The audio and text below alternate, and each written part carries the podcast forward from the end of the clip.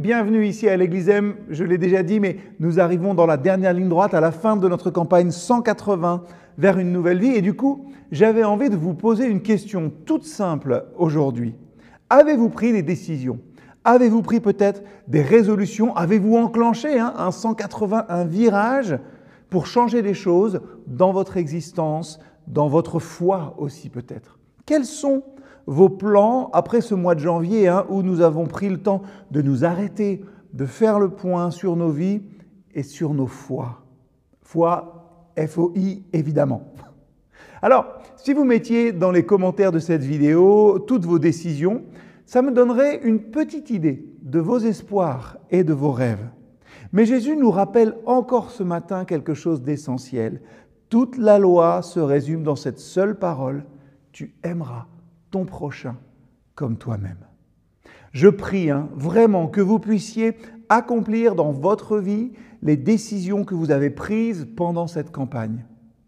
Et j'aimerais vous dire aussi que parfois, nos projets, nos bonnes résolutions, nos envies, eh bien, elles se réalisent et parfois, elles ne se réalisent pas. Mais Christ nous rappelle une chose, c'est que l'amour fonctionne toujours. Alors peut-être que le plus grand virage, le plus grand 180 que vous pourriez faire dans votre vie aujourd'hui, c'est celui de l'amour. Pas besoin de plan, pas besoin de stratégie, pas besoin de grands projets, mais simplement allez-y, aimez, laissez Jésus s'échapper dans le monde finalement à travers vous. Notre vie, elle est faite de belles expériences, elle est faite d'autres plus douloureuses. Nous grandissons mieux ensemble. Ça veut dire aussi qu'il nous faut faire des autres des gens autour de nous, des gens dans notre vie, notre priorité. Je l'ai dit il n'y a pas si longtemps que ça, je crois. Hein. Nos vies, nos heures et nos minutes sont les choses les plus précieuses que nous avons. Et Jésus n'a jamais voulu que nos relations soient une réalité secondaire dans nos vies. Et c'est par cette citation de la loi que nous méditons aujourd'hui, et qui en est l'âme hein, finalement, et qui est la vie aimée. L'apôtre atteignait à la fois ceux qui étaient dans la liberté par l'Évangile et ceux qui s'attachaient aux observances de la loi.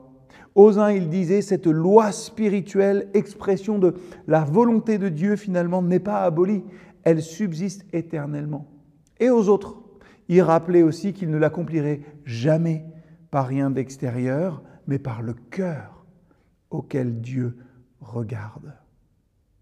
La pensée de l'apôtre, hein, de l'auteur de cette lettre aux Galates, est celle du Seigneur lui-même. Il nous rappelle ici qu'un côté du grand commandement, hein, celui de l'amour pour le prochain, celui parce que c'est là le sujet finalement de ce qu'il veut nous dire. Et le verset 15 qui suit hein, est assez terrible. Il nous rappelle cette exigence de l'amour dans nos vies et aussi dans nos vies d'Église. Mais si vous vous mordez et vous mangez les uns les autres, prenez garde que vous ne soyez détruits les uns par les autres. J'ai choisi de rajouter ce verset parce que l'apôtre nous dit par ces images, hein, et par ces images qui nous rappellent des bêtes féroces, il veut nous dire que les mauvaises passions courent le danger de voir notre foi et notre vie périr, hein, dans l'Église aussi, quand il n'y a pas l'amour. Oui, je crois que définitivement, nous grandissons mieux ensemble. Alors, veillons à bâtir et prenons garde de ne pas détruire. Veillons sur nous-mêmes et posons-nous sans cesse la question, qui a besoin de mon amour aujourd'hui? À très vite.